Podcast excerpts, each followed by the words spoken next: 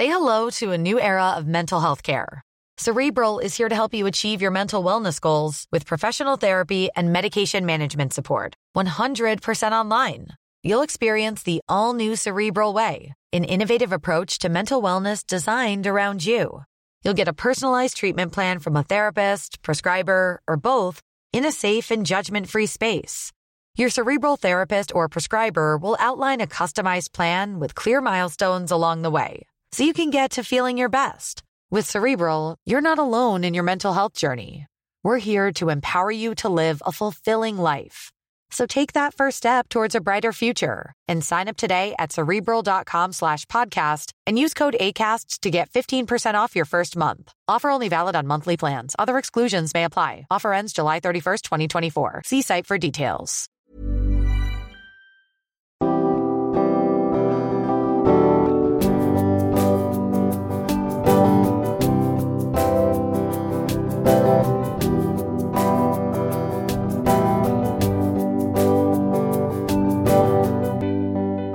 Bonjour et bienvenue dans Milkshaker, le podcast qui agite les idées reçues sur l'allaitement.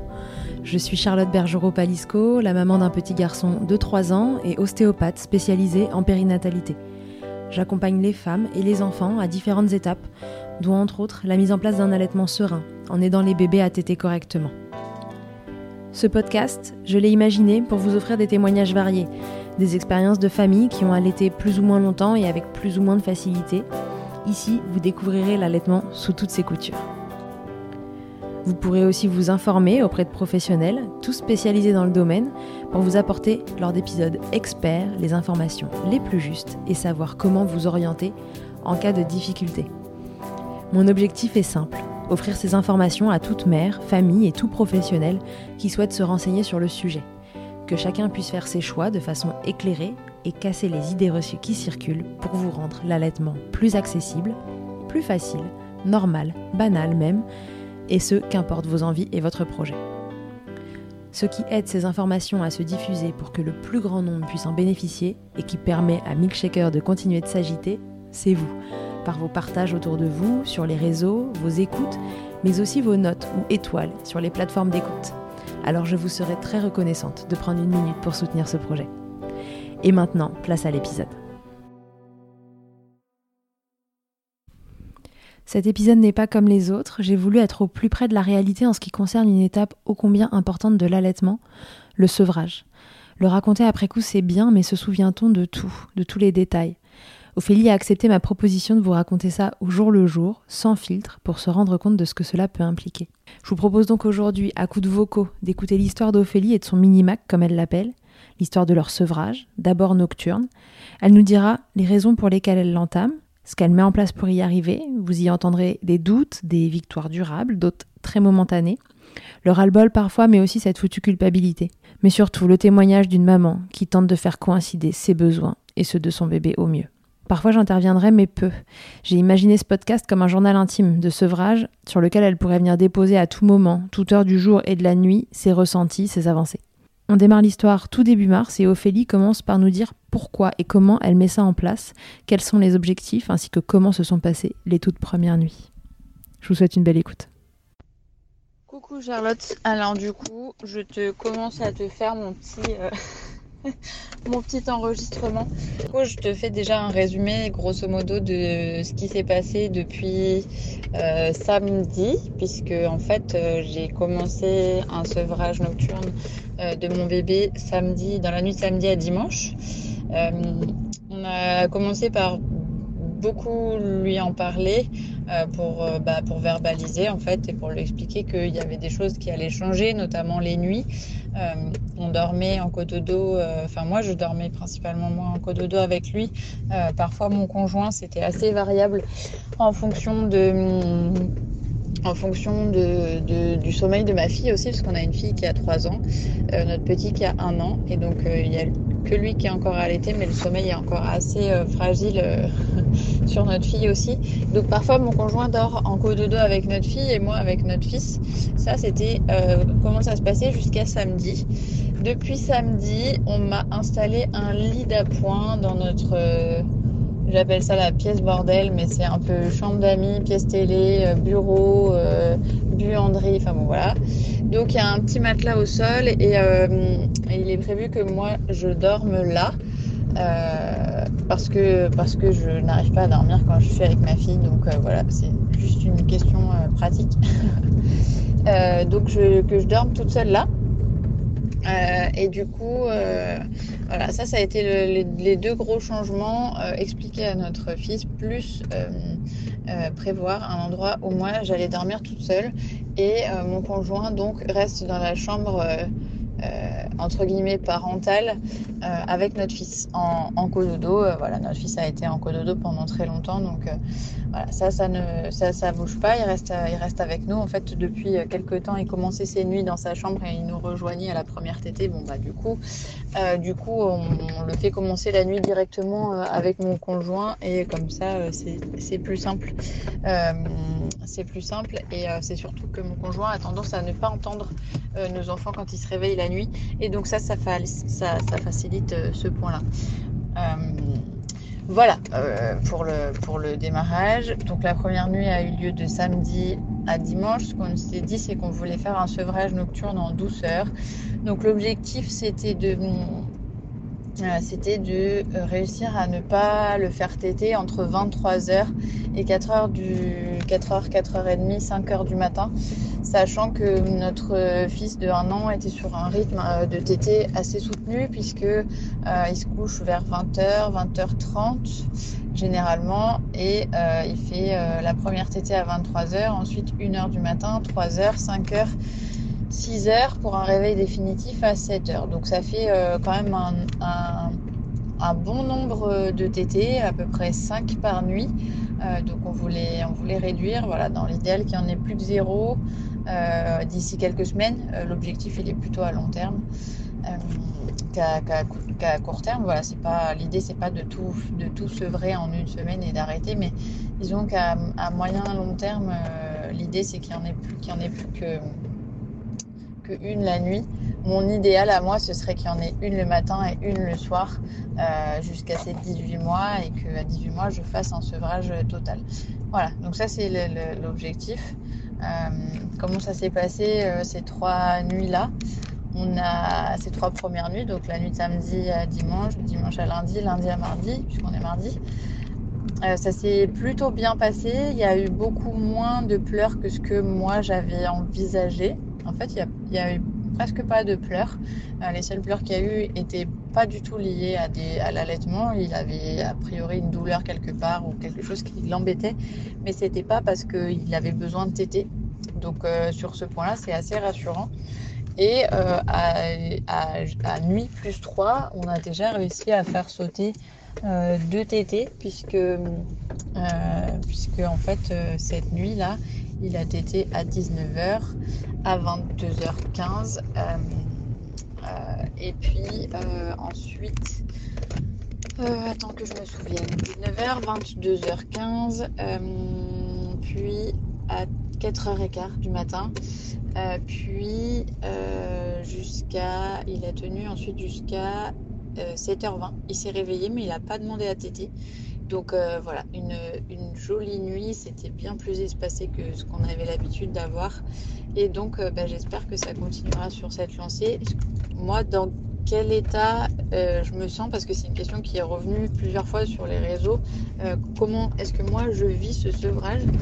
Je, le vis, je le vis bien? Parce que clairement moi je suis au bout de... Je suis très fatiguée. Pour, avoir un peu le contexte, euh, je suis tombée enceinte de ma première fille en juin 2018. Euh, elle est née en mars 2019. Euh, j'ai une grossesse déjà éprouvante. un accouchement éprouvant aussi. ensuite je l'ai allaité, ça a été un démarrage assez chaotique.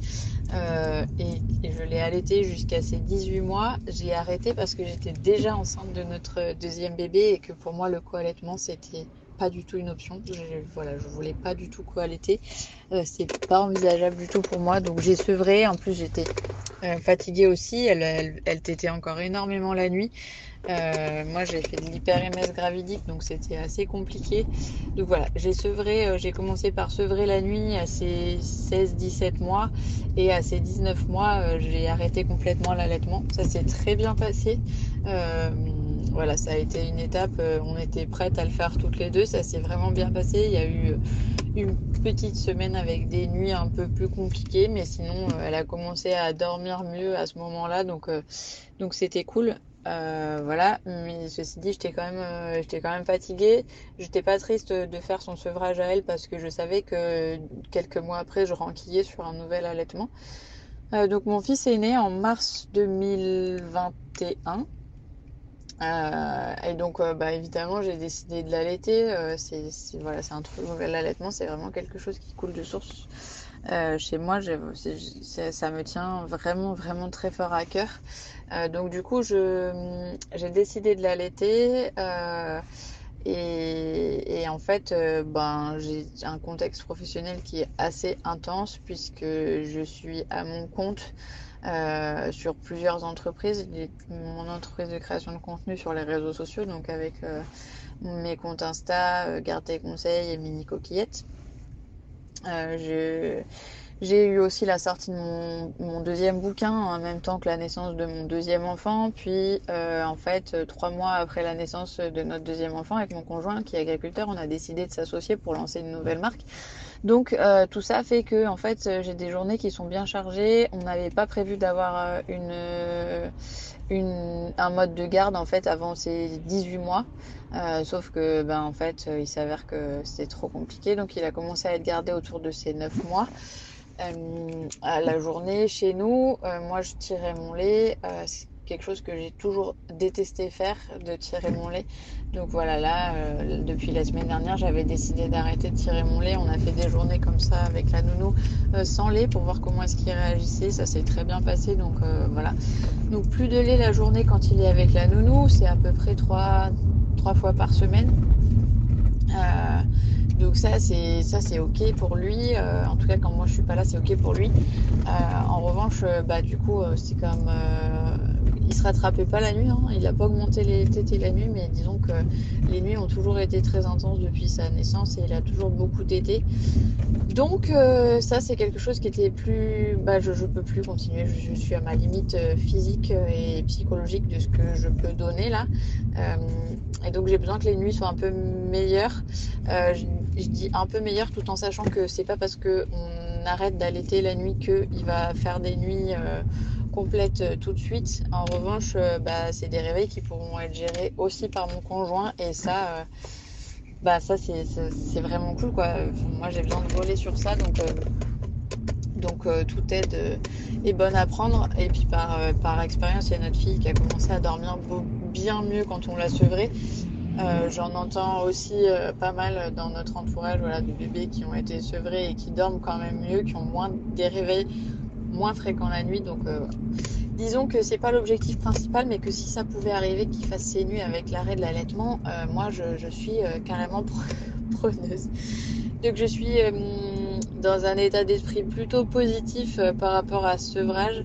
Après, bah, ça c'est la journée. Après la nuit, quand il y a des réveils et que et que ça dure euh, comme hier soir euh, où il pleure, euh, voilà, même si c'est pas par rapport à l'arrêt de l'allaitement, c'est vrai que ça fait un an que, bah, que je suis habituée en fait à le consoler avec le sein, à lui faire des câlins, voilà, c'est vraiment un moment que j'aime bien, qu'il le rassure, enfin ça le détend, on sent sent tout de suite que ça lui fait beaucoup de bien. Et donc, du coup, c'est comme si c'était ancré au fond de moi de mais pourquoi en fait tu arrêtes? Pourquoi tu. Pourquoi tu pourquoi as pris cette décision? Euh, Voilà, je euh, c'est c'est assez ambivalent comme sentiment. Euh, donc j'espère que j'espère que ça ça va ça va se tasser parce que clairement la nuit je le vis pas très bien. Voilà disons que je dors encore moins bien depuis qu'on a commencé à sevrer. Parce qu'en fait, je suis sur le qui-vive tout le temps de est-ce qu'il va se réveiller, est-ce qu'il va pleurer, est-ce que ça dure longtemps, est-ce qu'il a réussi à se rendormir.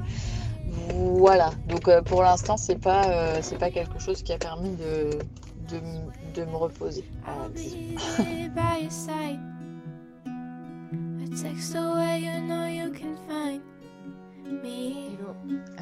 petit point sur le sevrage nuit 4. Alors notre fils s'est endormi avec une dernière tétée vers 20h15. Euh, il a refait une tétée vers 22h45. Je pense que celle-là, on va pas réussir à la skipper tout de suite euh, parce qu'il t'aide vraiment énormément.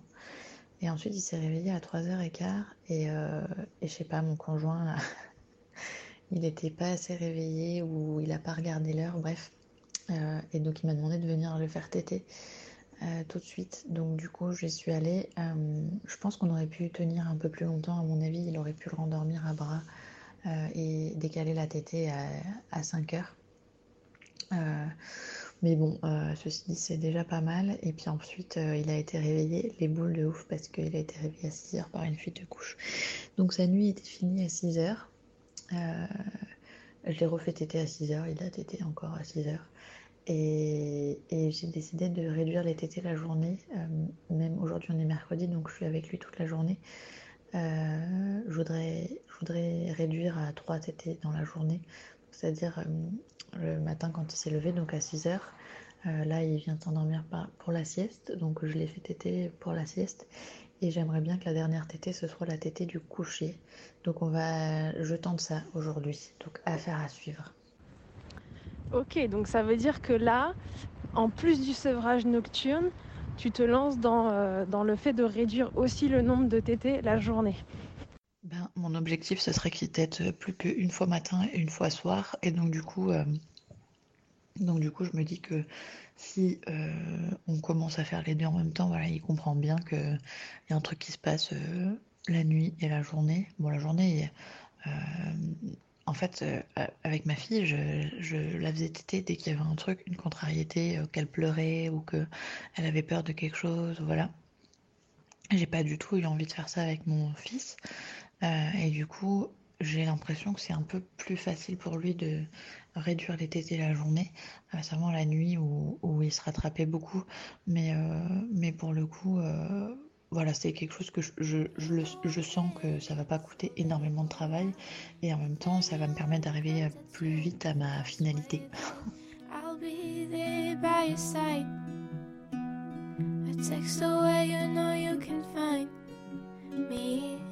Il est 4h49 du matin, je suis dans mon lit. Je me dis qu'il faut laisser une trace de ça aussi.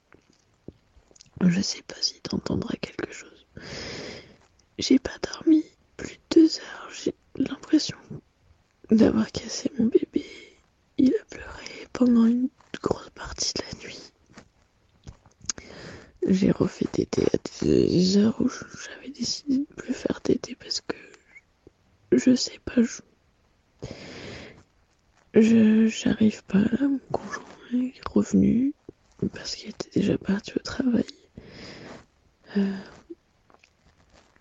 j'arrive pas à avoir de, de logique parce que j'ai pas assez dormi, mais je sais plus si c'est la bonne décision de se vrai parce que c'est trop dur. Voilà. Alors évidemment, quand je reçois un message comme ça, on me réveille le matin, je reste pas de marbre, je, réponds à Ophélie et puis je lui dis que je sais pas dans quel état d'esprit elle va se réveiller, mais que ce message que je viens de recevoir, il est exactement une des raisons de cet épisode, de montrer qu'à quelques heures d'intervalle, on peut être confiant ou alors à deux doigts de laisser tomber. Euh, je lui dis que si son mood c'est de continuer de sevrer, et eh ben go, hold on, continue, c'est normal, le manque de sommeil joue mais tu sais sûrement pourquoi tu le fais, et puis il y a des phases difficiles que tu vas traverser. Et puis après, je lui dis que si par contre elle se réveille dans un mood d'arrête, arrête, c'est trop dur, et euh, eh ben je lui dirais juste de se redemander pourquoi elle le fait, de se préserver. Euh, si ça revient à continuer d'allaiter, alors c'est la bonne décision aussi. Et puis voilà, je lui envoie plein de courage et j'attends qu'elle se réveille pour avoir les news. Coucou Charlotte, il est 7h29. C'était une nuit très compliquée, je te raconterai tout à l'heure parce que là, ça va être la course du matin. Euh, merci pour ton message. mon fils dort encore là. Et bah, on va continuer. Voilà. la nuit, c'est dur, mais on sait pourquoi on le fait.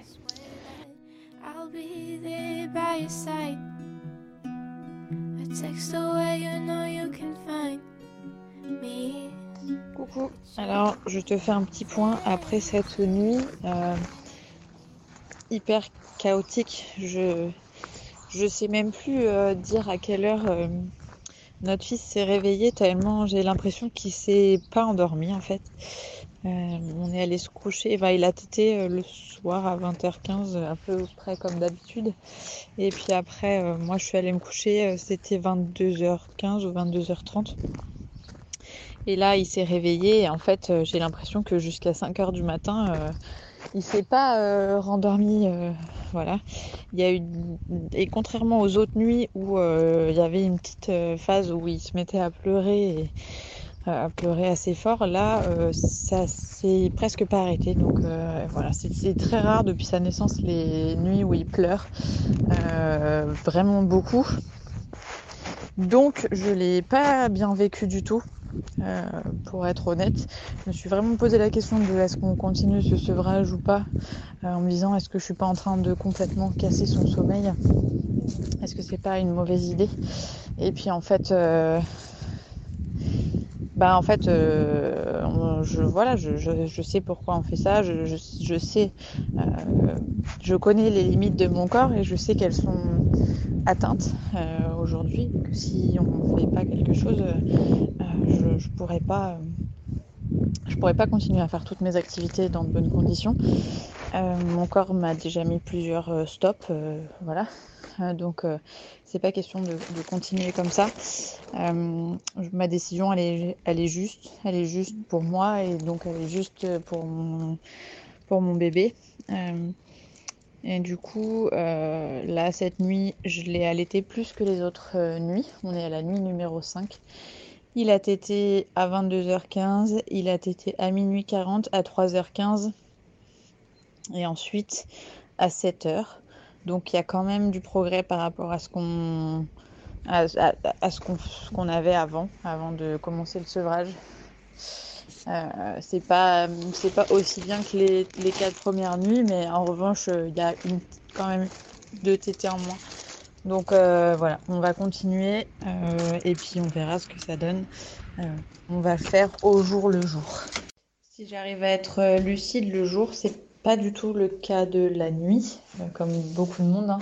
mais il y a beaucoup d'angoisse qui remonte chez moi la nuit, et donc c'est pas toujours hyper facile de faire la part des choses surtout qu'hier, euh, juste avant de me coucher, j'ai reçu un message privé sur euh, mon compte Instagram Garde tes conseils qui m'a beaucoup euh, touché dans le sens négatif du terme touché. et ça n'a pas aidé pour la nuit. Ne sais pas si ça a été ressenti par mon bébé, mais enfin voilà. Tout ça mis ensemble fait que c'est vraiment pas simple. et que donc j'espère que cette nuit sera un peu plus douce pour, euh, réussir à, me dire que c'était une bonne idée et qu'on va réussir à aller, euh, au bout de ce sevrage et à faire, euh, voilà, à faire comprendre à notre enfant que bah, c'est pour le bien de ses parents et le sien qu'on fait ça. Et tu peux nous en dire plus sur ce message que tu as reçu?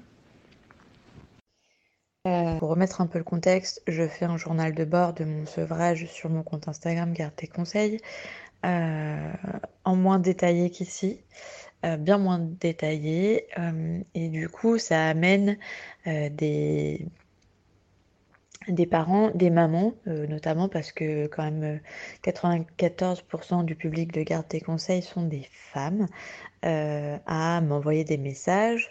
Euh, la plupart, euh, vraiment une grande majorité des messages sont hyper bienveillants, voilà, encourageants, des retours d'expérience, des témoignages. voilà, c'est super chouette de recevoir ça.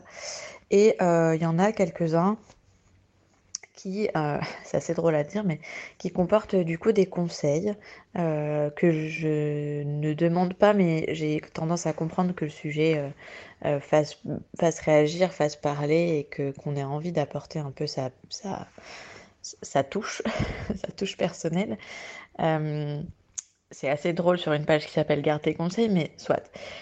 et du coup, c'est toujours ça part toujours d'une bonne intention. Moi, j'ai toujours dit que les conseils, euh, ça partait d'une bonne intention parce qu'en fait, si on n'en avait rien à faire de la personne, on, on lui dirait rien. Euh, sauf que euh, il y a des fois où la formulation des, des conseils ou des remarques est très maladroite. Et là, ça a été le cas pour un message que j'ai reçu. Il y en a sûrement eu d'autres, mais en fait, j'ai tellement de messages que j'arrive pas à tout ouvrir. En tout cas, celui-là, je l'ai ouvert et, euh, c'était une, dame qui m'expliquait que euh, mon fils euh, avait des allergies et qu'il avait mal. Voilà, c'était pas du tout une interrogation sur est-ce que tu as fait des recherches sur les allergies éventuelles de ton fils. C'était dit comme ça, c'était non, mais en fait ton fils c'est pas des rots qu'il a la nuit, euh, il hurle de douleur, il, a mal et il a des allergies. Je, sais ce que je dis puisque mes enfants ont sont passés par là également. Ça me dérange ce genre de message, euh, d'une part parce que en fait, euh, pour réussir à diagnostiquer des allergies à des enfants et notamment un enfant de, de si petit, c'est très compliqué. Je le sais parce que je suis allée voir un allergologue j'ai fait cette démarche d'aller voir un allergologue. J'ai des échanges réguliers avec euh, une femme qui tient un compte Instagram euh, autour de ce sujet des allergies. Les allergies, c'est quand même un sujet qui est très complexe et donc il faut être allergologue et allergologue à jour euh, pour réussir à, faire un diagnostic en fait. Euh, et du coup, c'est pas en partant d'une expérience personnelle qu'on peut réussir à diagnostiquer un bébé sur, sur les réseaux sociaux. Bref, ce message, il a été terrible parce qu'il est arrivé un soir, donc où j'allais me coucher. La nuit, c'est un moment que j'appréhende, euh, que j'ai toujours appréhendé. Euh, j'ai jamais très très bien dormi, mais ceci dit, depuis que je suis parent, c'est un moment que j'appréhende. Et donc c'est arrivé à ce moment-là, j'ai ouvert le message à ce moment-là et, euh, et ben, euh, je l'ai ressassé évidemment toute la nuit. Euh, ce qui n'a pas aidé, je pense que mes enfants l'ont ressenti, que j'étais pas bien, puisque ils se sont réveillés tous les deux, je suis allée les voir euh, tous les deux, et donc ça devait certainement sentir que j'étais pas bien. Ça n'a pas dû améliorer euh, la nuit, qui était déjà, somme toute, catastrophique. Aujourd'hui, je suis, je suis passée au-dessus.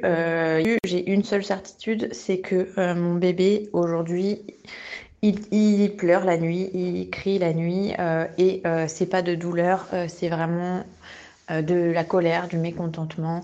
voilà, c'est une phase qui est normale. Je pense quand on est en sevrage, mon bébé a le droit de, me faire comprendre et de nous faire comprendre qu'il est en colère, qu'il n'est pas content. C'est un énorme changement pour lui parce que ça fait un an qu'il est né, ça fait un an qu'il tête la volonté jour et nuit.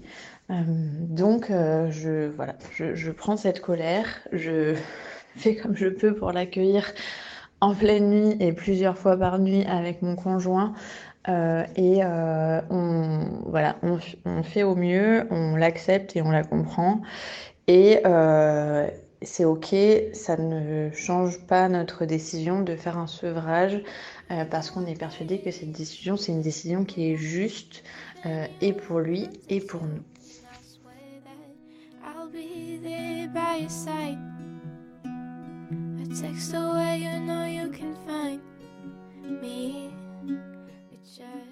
Je, parle à voix basse parce que euh, mon fils s'est endormi euh, il y a à peu près 15 minutes, il est 21h et on est à la nuit numéro 6, si je dis pas de bêtises. Donc dernière tétée, 20h30, euh, la nuit d'hier, c'est mieux passé. Euh, bien mieux même. Il s'est endormi. C'était à peu près pareil qu'aujourd'hui, 20h30, 20h45. On avait fait une dernière tétée vers 20h15. Euh, et ensuite, il a dormi jusqu'à 23h15, donc ça c'était vraiment chouette. 23h15, et puis après il s'est rendormi. Et il s'est rendormi jusqu'à. bah, il a tété 23h15 et il s'est rendormi jusqu'à 3h15. 3h15, on a essayé de faire sauter la tétée et du coup, pendant 10 minutes, un quart d'heure, on l'a bercé. Il était vraiment très en colère. C'est mon maximum de tenir 10 minutes, un quart d'heure avec mon bébé en colère. Euh, c'est hyper dur pour moi de, de réussir à, l'entendre pleurer. Euh, j'ai fait un gros travail sur moi parce que, parce que j'avais beaucoup de mal à le faire avec ma fille, c'est-à-dire à la laisser pleurer et à me dire qu'elle avait besoin de s'exprimer. J'avais envie que les pleurs cessent au plus vite. Je pense que c'est assez humain. Euh, quand on a un enfant qui pleure, on a envie que ça s'arrête. Mais du coup, euh, bah, j'avais tendance à, à, la mettre au sein tout de suite et tout, et, euh, et à pas du tout la laisser euh, avec son papa quand elle pleurait, par exemple, parce que j'avais l'impression que j'étais la seule personne à pouvoir la calmer. Et en fait, euh, ce qui était vrai, c'était que j'étais la, la, personne qui arrivait à la calmer le plus vite. En revanche, j'étais pas la seule personne à pouvoir la calmer. Et donc aujourd'hui, j'ai fait un gros travail et, et, je suis beaucoup plus sûre de moi sur ça pour mon fils. Euh, en revanche, euh, bah voilà, un quart d'heure, euh, c'est mon max. donc du coup, au bout d'un quart d'heure, dix minutes, un quart d'heure, je suis allée, j'ai essayé de le bercer moi. Il était vraiment trop trop en colère, donc on a dit non, bah là, on va le faire téter, donc on l'a fait téter. Il s'est rendormi et là il s'est rendormi jusqu'à 7 heures du matin. Donc voilà, c'est vraiment, c'est vraiment très bien. Il a tété à 7 heures et ensuite il a été un peu gardé par sa nounou. je l'ai fait téter à 14 heures et il a juste retété pour dormir. Donc dans la journée, il a fait juste 3 tétés. et donc voilà. Euh, voilà où on en est euh, aujourd'hui. Je suis plutôt positive vis-à-vis -vis du sevrage parce que AJ plus euh, 5, on est passé d'une dizaine de TT à 5 ou 6. Donc on a quand même réduit de moitié. ça fait Enfin, c'est énorme quoi, c'est une, grosse avancée. Et donc, euh, bah voilà, affaire à suivre.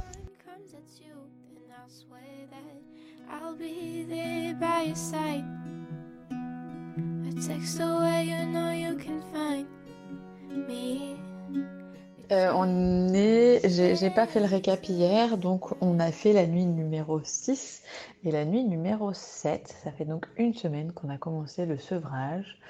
Euh, la nuit euh, 6, donc la nuit de vendredi à samedi, a vraiment été très cool euh, parce qu'en fait, euh, euh, notre fils a fait exactement le même nombre de tétés que d'habitude. Euh, sauf que, à la différence des autres fois, il s'est réveillé plusieurs fois et il n'a absolument pas pleuré. Donc, euh, c'est une grosse avancée pour nous parce qu'on a l'impression qu'il est en train de comprendre. Euh, ceci dit, on ne s'emballe pas parce qu'on sait très bien que, euh, que ça peut que ça peut fluctuer, qu'il peut y avoir des hauts et des bas en fonction de comment il se sent. Donc, du positif et en même temps, il y a eu la nuit de samedi à dimanche qui a été un peu moins bien. Euh, pas, horrible non plus, mais il a pleuré un petit peu, c'était très bref. Maintenant, il, se rendort très vite dans les bras de mon conjoint. Ça prend quelques minutes, euh, voilà, euh, à le bercer. Donc, euh, donc c'est assez cool.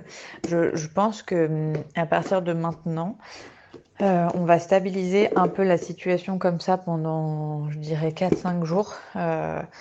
Euh, et puis, euh, avant de passer à l'étape suivante, parce que je trouve qu'il y a quand même déjà des gros changements depuis une semaine.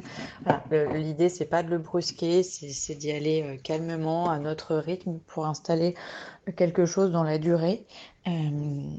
Euh, il y a une semaine, on était à peu près à 10 TT par 24 heures. Euh, Aujourd'hui, on est passé à 5, c'est-à-dire qu'il tète euh, le matin euh, vers 7 heures.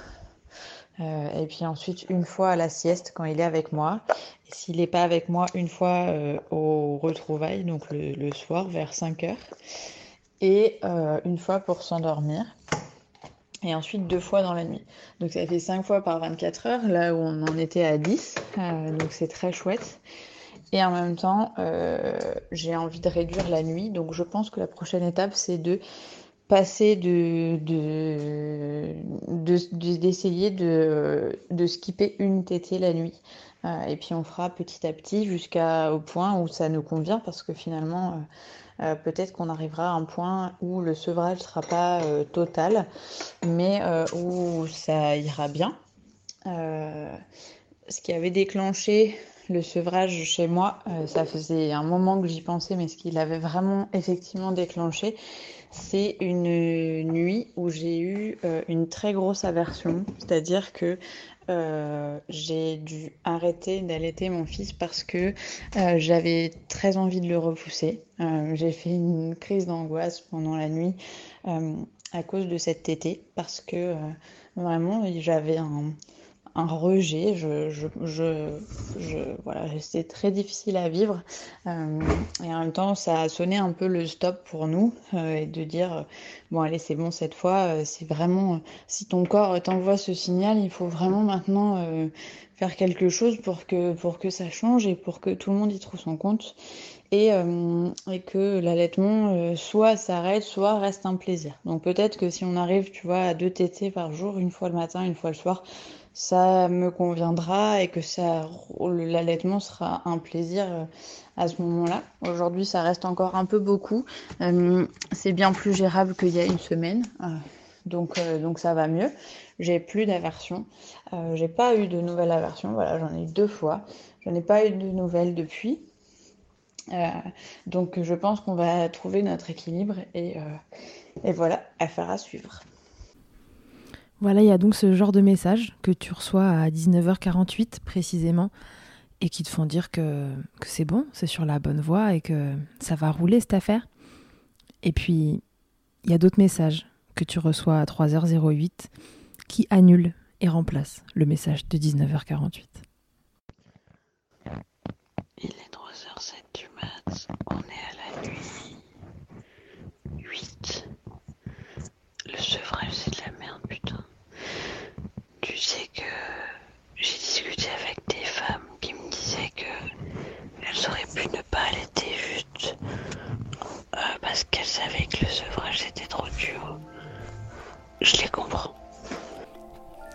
vous laisser là-dessus.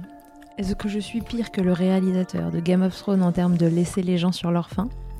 Oui, tout à fait. Alors je vous invite à écouter la suite dans un nouvel épisode très bientôt. Allez, je vous spoil, le message de 3h08 ne reflète pas la suite de l'histoire. Ophélie et son mini-mac vont continuer de chercher l'équilibre entre ce lien si précieux que l'allaitement offre parfois et le trop-plein qu'il peut aussi générer. A très vite et d'ores et déjà un grand merci à toi Ophélie de nous partager ces moments intimes, comme quoi on chèque aussi en sevrant. Que ce soit votre première écoute ou que Milkshaker vous accompagne régulièrement, merci beaucoup d'avoir écouté cet épisode. Si vous aimez ce podcast, je vous rappelle que vous pouvez donc le noter, vous abonner sur votre plateforme d'écoute et on peut se retrouver sur les réseaux at Milkshaker Podcast pour échanger ensemble. Vous pouvez aussi retrouver tous les épisodes sur mon site internet charlotte-bergerot.fr et si vous me cherchez en tant qu'ostéopathe, pour vous ou pour votre bébé, vous pouvez me retrouver à Suresnes dans les Hauts-de-Seine au centre IG4U que j'ai créé en 2020. Vous y trouverez aussi une équipe de thérapeutes spécialisés dans la prise en charge de la femme et de l'enfant pour plus d'infos, rendez-vous sur le site IG4U, IG ça s'écrit Y-G-Y, et sur Doctolib pour la prise de rendez-vous. On se quitte en musique avec Emma et son titre Blinded, écrit et composé en collaboration avec Nemen. Je vous dis à très vite pour un nouvel épisode, et d'ici là, n'oubliez pas, prenez soin de vous, milkshakez autant que vous le voudrez, et bousculons ensemble les idées reçues sur l'allaitement maternel.